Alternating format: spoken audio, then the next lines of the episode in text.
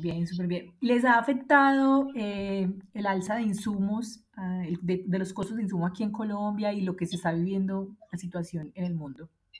Sí, sí, nosotros ya estamos viendo dos grandes impactos, Cristina. Primero, el tema de transporte, como nosotros todavía no eh, producimos nada localmente. Este tema de importación está, está muy afectado por, por tema de overbooking de, de containers y un tema logístico muy, muy duro.